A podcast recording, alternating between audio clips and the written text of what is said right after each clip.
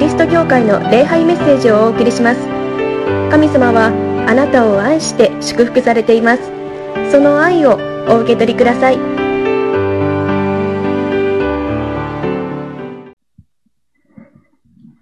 一週間の歩みを終えられて、このところに、またご家庭の、そこでこの礼拝に参加しておられるということをとても嬉しく思っています。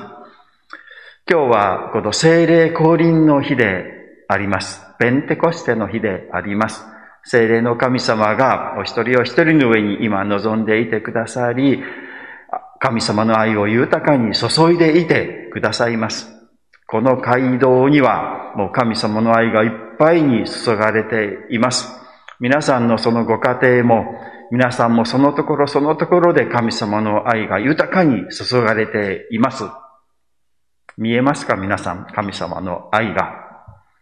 神様の愛が豊かに注がれているのを私は見えますし、見ていると信じています。この神様の愛があるから、神様がおられるから、私たちは喜んで希望を持って生きていくことができるのであります。まあ、今日は聖霊が与えられた日、聖霊降臨の日ですけれども、まあ、正直言って若い頃は聖霊というお方、神様がよくわからなかった。まあ、頭では三位一体の神様、父子聖霊の神様のお一人だというのは分かっていましたけれども、よく分かっていない。まあ、この父なる神様というのは、まあ、なんとなくわかる。ですね。で、イエス様というお方、この子であるイエス様はよくわかる。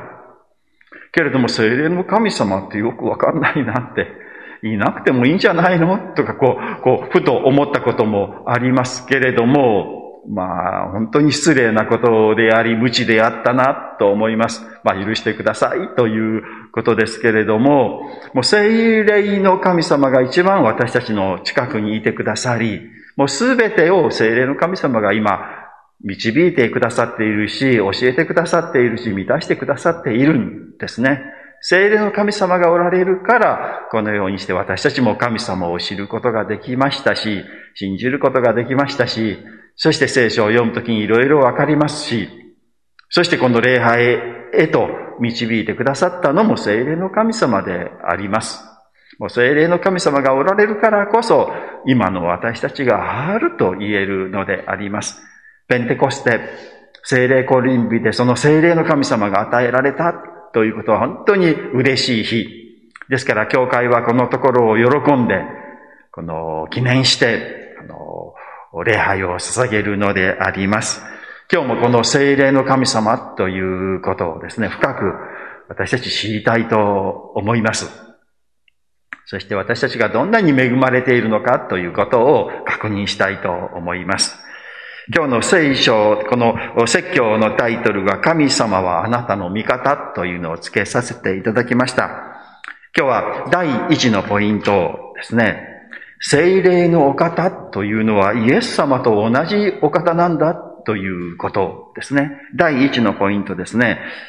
精霊というお方はイエス様と同じお方だということです。まあ、この精霊という神様、どういう神様なのかなというのはよくわからないんですけれども、今日、先ほど読んでいただいたヨハネによる福音書14章の16節にいくつかヒントが書いてあります。私は父にお願いしよう。父は別の弁護者を使わして、永遠にあなた方と一緒にいるようにしてくださる。ここにあります。で、このところでですね、え父は、これは私というのはイエス様ですね。イエス様が父なる神様にお願いしようと。そしたら父になる神様は別の弁護者を使わせてくださるとあるんですね。このところに別の別の弁護者ですね。この別の弁護者というお方が精霊の神様ですね。でも別の弁護者と別のとつけるならば違う弁護者もいるということですね。まあ、いわば弁護者は二人いるんですよ。で、一人いて別の弁護者も来ますよということですよね。じゃあ、もう一人の別の弁護者ではない、別ではない弁護者というのは誰でしょうかということですね。その弁護者というのがイエス様ということなんですね。この別の、イエス様という弁護者がおられて、イエス様が私の代わりにというか、別の弁護者を父なる神様が送ってくださいます。それが精霊の神様ですよとおっしゃったということです。これ別の弁護者ですね。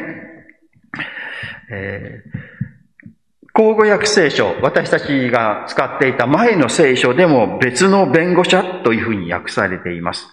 けれども、新海訳聖書は、父はもう一人の助け主をお与えくださりとありますね。もう一人のとこう、あの、あるんです。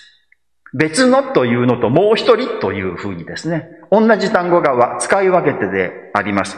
これはギリシャ語でですね、アルロスという単語なんですね。別のというか、あのそういう意味の言葉ですね。で、もう一つギリシャ語には別のという違う単語があるんですね。エテロスという単語があるんですけれども、エテロスじゃなくてアロスという単語が使われている。で、エテロスというのは全く違うという意味なんですね。全く違う意味。で、このアロスは同じなんだけれども違う別のという意味があるんです。同じだけれども違う。まあ、いわば、あの、双子ですね。一卵性ソーセージと言いましょうかね。いう方ありますよね。本当にこの顔も形もそっくりなお二人。もう DNA もですね、同じなんですよね。あの、一卵性ソーセージとですね。二卵性ソーセージの人はもう全く違くてですね、全く遺伝子も違うんですけれども、一卵性ソーセージは遺伝子も一緒な DNA ですね。けれども違う人格だ。まあ、これがアンロスですよね。同じなんだけど違うということですね。ですからこの精霊の神様は同じ、まあ同じ神様なんだけれども、イエス様と同じなんだけども実は違うお方。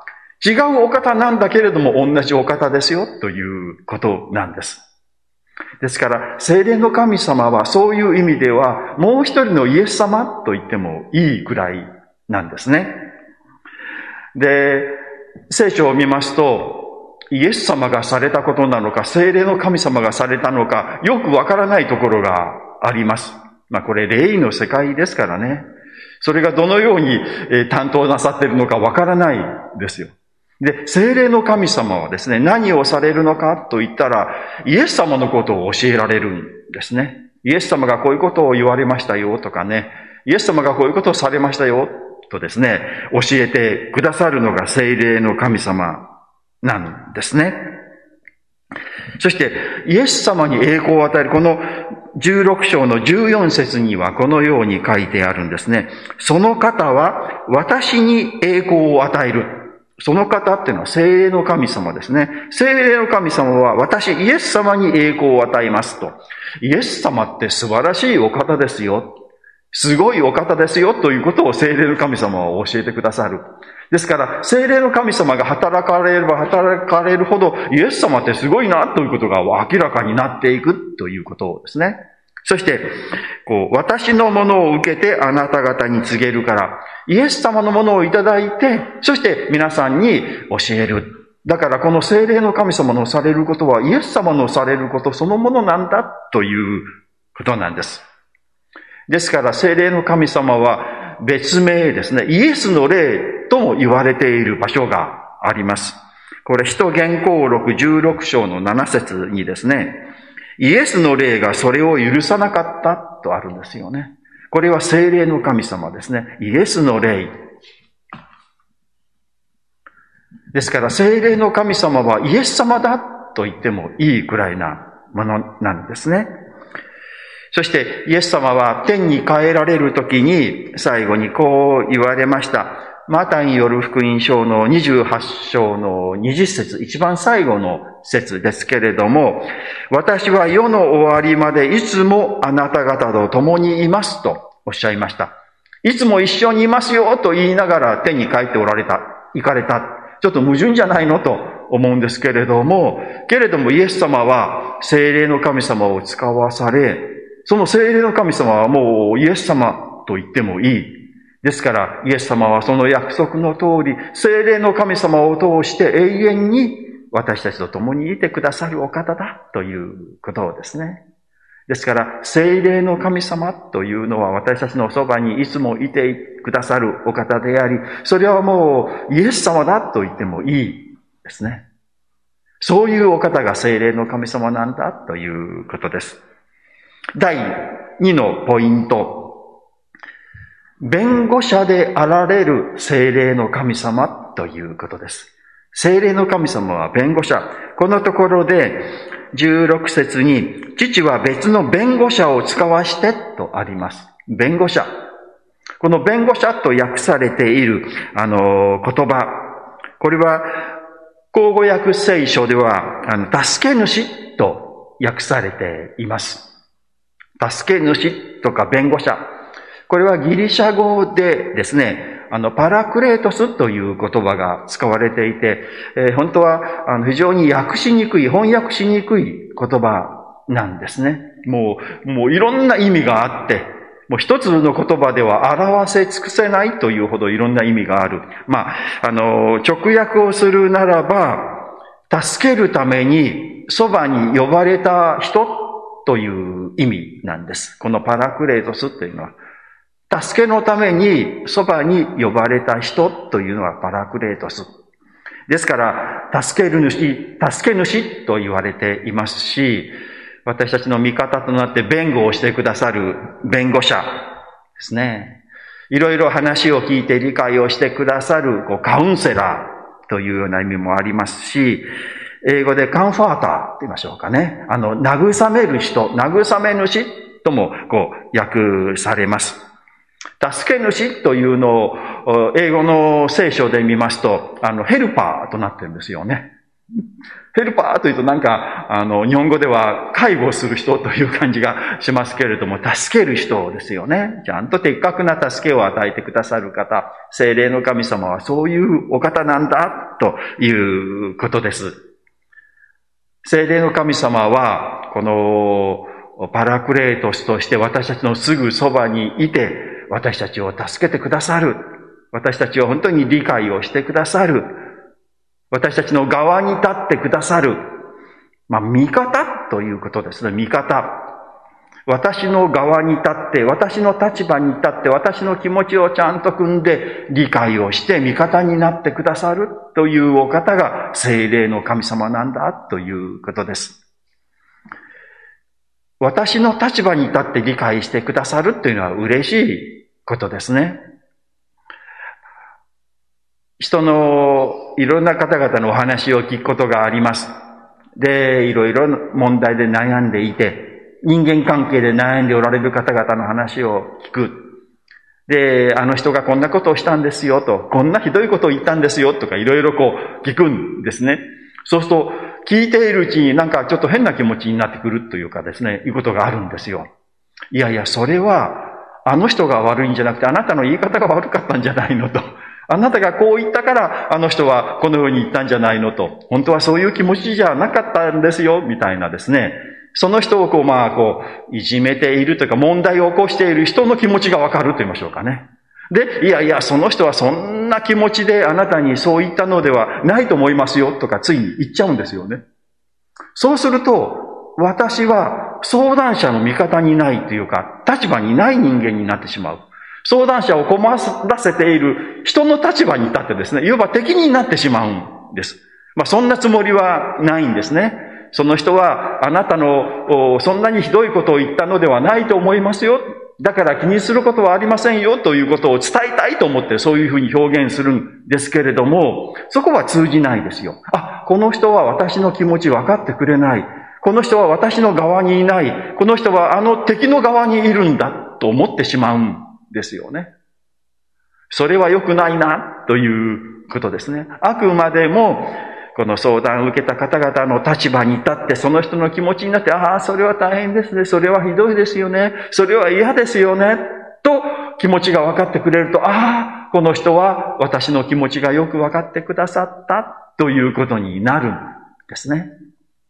まあ人間なかなかそのようになれないですけれども、まあそのように生きないといけないなと思うんですけれども、精霊の神様はちゃんと私たちの立場になって、私たちの身になって理解をしてくださるということです。気持ちをちゃんと分かって汲み取ってくれたならば、それはどんなに嬉しいことかということですね。ああ、そうですよね。それ嫌ですよね。苦しいですよね。それ辛いですよね。ひどいですよね。なぜそんなことを言うんでしょうかね。そう言ってくださると、ああ、この人は私の味方だ。私の立場に立ってくださっている。私の気持ちをちゃんと受け止めてくださっている。と分かって、私たちはほっとします。私たちは傷つけられるのが嫌、嫌な思いをするのが嫌なので、いつも自分を守ろうとします。ですね。で、心をこう閉ざしながら話をするのもこの人は私のことを分かってくれるかな私の味方になってくれるかなと少しずつこう探りながら少しずつ少しずつこう話をしていくんですけれども、あ、この人は全面的に私の味方になってくださっているということが分かったら安心ですよね。そしてみんな話すことができます。まあ、本当ならば自分は、これはちょっと本当は私が悪かったなと思っていてもですね、悪かったなんて認めたくないし、こう、言わないんですよね。で、その悪かったなんてことを指摘されたら、ああなたは敵なんだなということになってしまうんですよね。でも、その悪かったという気持ちをこう、もう言いたくないというか認めたくないというそうですよね。っていうその気持ちをも組んでくださって、もうそのところはこう、つかないというかね、こう言わないという。でもそのことも含めて、私はあなたの味方ですよと言ってくださったら嬉しいですよ。そうしたらもう自分を守る必要もないんですよね。そしたら、本当はね、私もちょっと悪いところあるんですよね、とかね、あの、言って、あの、言っても構わない。ああ、この人はその悪いところをも含めて私をこう認めていてくださるんだ。そう思うと自分を守る必要がない。そうすると、ああ、私は悪かった、私も悪かったということが素直に認められるようになる。あの、イソップの童話でありますね。あの、この北風と太陽というお話ですね。北風と太陽がですね、旅人のこのマントをどちらが早く脱がすことができるかというのですね。で、北風が一生懸命、こう、風を吹きつけるんだけれども、もう旅人はそのマントをしっかり握ってですね、離そうとしない。でも太陽はですね、もうただあったかいもうあったかくする。そうすると自然と、もう、このマントを脱いだという話ですね。もうこの聖霊の神様は私たちのことを分かって分かって分かって分かって、そして愛で愛で包んでくださるので、もう私はそれを守る必要はない。私はこんなダメな人間です。ということを素直に認めることができるようにしてくださるのであります。徹底的に私たちの味方、もうそれを認めたくないなと思う心をもちゃんと分かって包み込んでくださるお方が聖霊の神様であります。神様は皆さんのことをちゃんと分かっていてくださいます。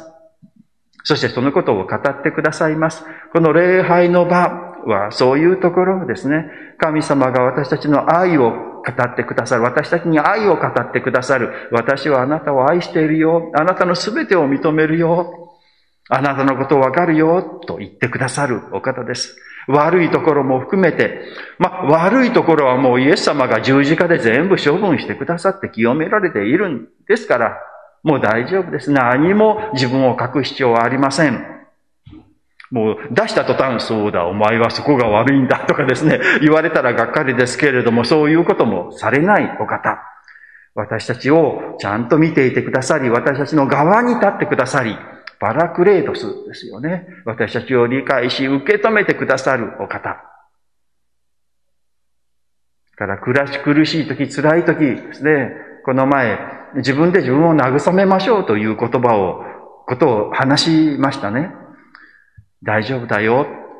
神様は何とかしてくださるから、きっとうまくいくから心配しなくてもいいよ。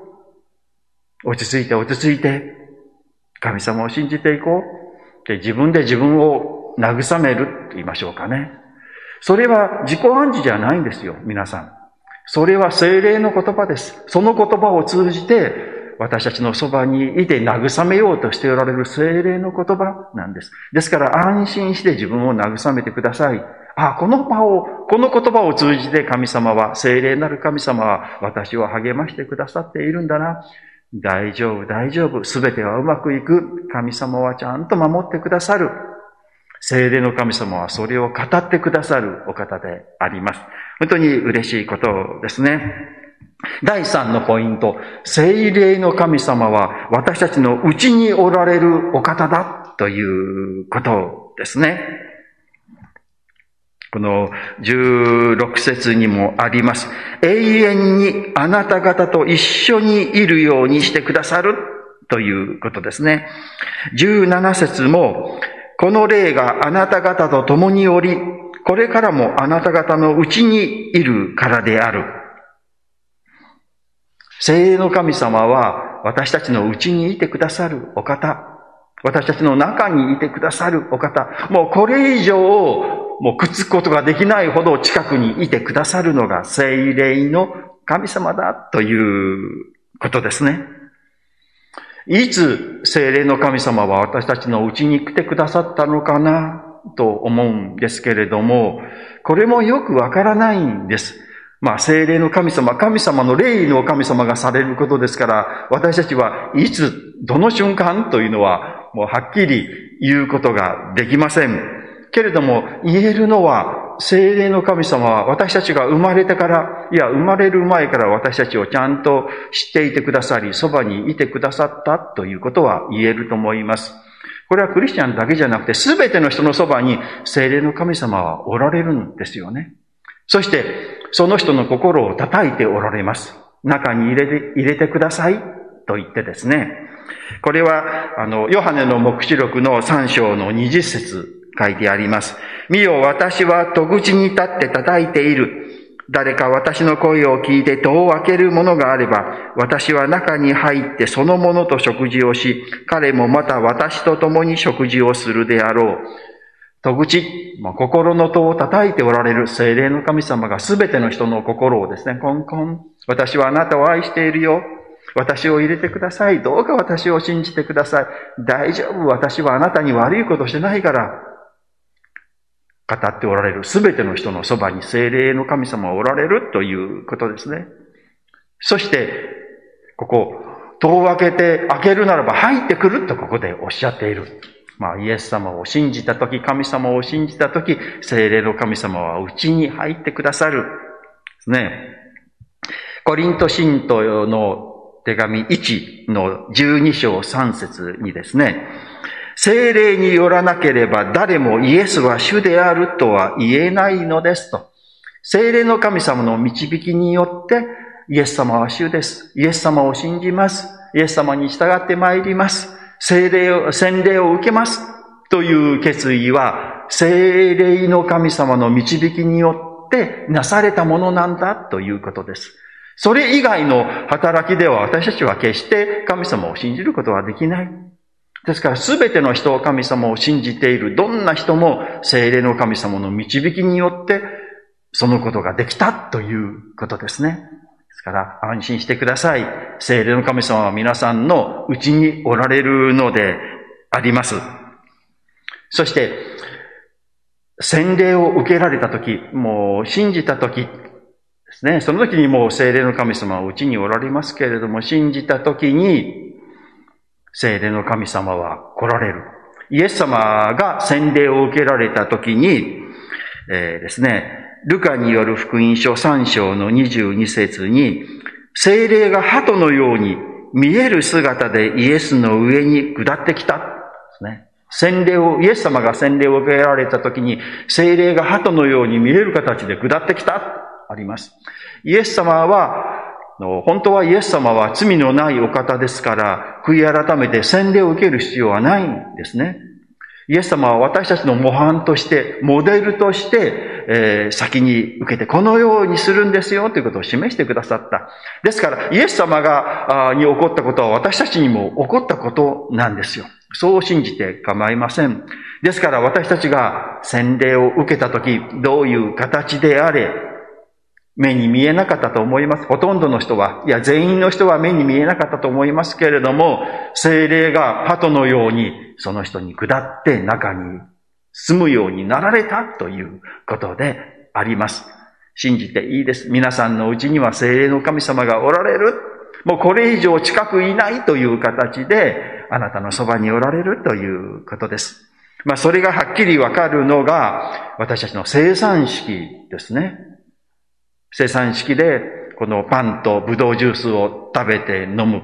パンはイエス様の体、ブドウジュースはイエス様の血、イエス様ご自身を食べるというのは、精霊の神様が私たちのうちにおられるというのを実感するとき、口の中でこう食べてですね、それが喉を通って、この食道を通って胃の中に入っていくっていうのを私たちは感じる。もう、その感じること以上にリアルに現実にイエス様は、精霊の神様は私たちのうちにおられるということですね。ですから、皆さんのうちに精霊の神様、慰め主、助け主、弁護者が来ていてくださるということです。そしてですね、ある時は特別な精霊体験をする人があります。もういろんな精霊体験があります。けれどもですね、その精霊体験を与えられるのは神様ですよ。私たちがですね、こうしたらこうなったら精霊に満たされるということはありません。神様がその人に必要だなと思ったならば、そういう特別な体験をさせてくださる。でも、その体験がないから、私はちょっと劣ったクリスチャンだな。二流、三流のクリスチャンで一流じゃないなと考える必要はありません。もうすでに皆さんは超一流のクリスチャンですよ。で、神様が必要ならば、そういう体験をさせていただいているということです。まあ、ないよりはあった方がずっといいですからね。神様そういう体験できればさせてください。もっともっと精霊に満たしてくださいと、もう祈って求めていけばいい。けれども、そうならならないからダメだということではないし、そうなったから私は偉いんだとかね、立派なんだと自慢するのはちょっとおかしいですね。あの、私たちの、このウエスレイという人はそのことを言われた方でしたけれども、ご自分が精霊に満たされたという経験という証というのは全然言っておられないんですよね。まあ、そうじゃない。ますます精霊を受けたなら謙遜になってですね、私は、あの、神様の憐れみによってこのような恵みを受けたに過ぎませんと生き、生きる。それが精霊に満たされた人ですね。私たち一人一人はそのように精霊の神様によってすでにもう満たされているということを信じて感謝して生きる。神様は私たちのことをちゃんと分かっていてくださり、受け止めていてくださいます。ですから胸を張って自信を持って私は神様に愛されている。祝福されている。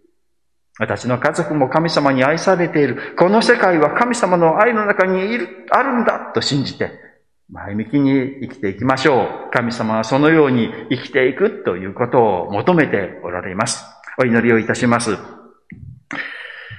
神様、今日はペンテコステ聖霊降臨の日であります。私たちを愛して、この聖霊の神様を与えてくださいました。ありがとうございます。聖霊の神様はいつも私たちと共にいてくださっています。イエス様がいつも共にいてくださっていることを本当に信じて感謝をいたします。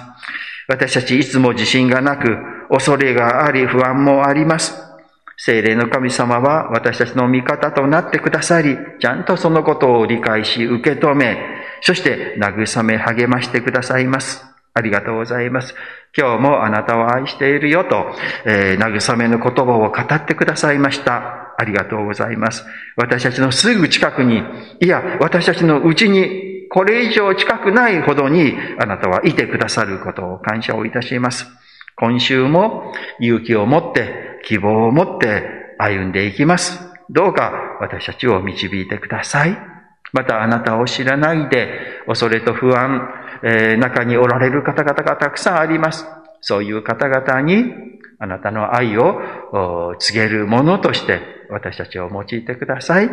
主イエスキリストの皆によってお祈りをいたします。アーメン。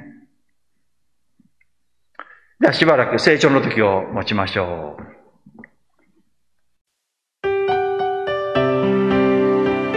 桃谷キリスト教会の礼拝メッセージを聞いてくださりありがとうございました。ご意見ご感想などを聞かせていただけると幸いです。神様はあなたが大好きで救ってくださいました。安心してお過ごしください。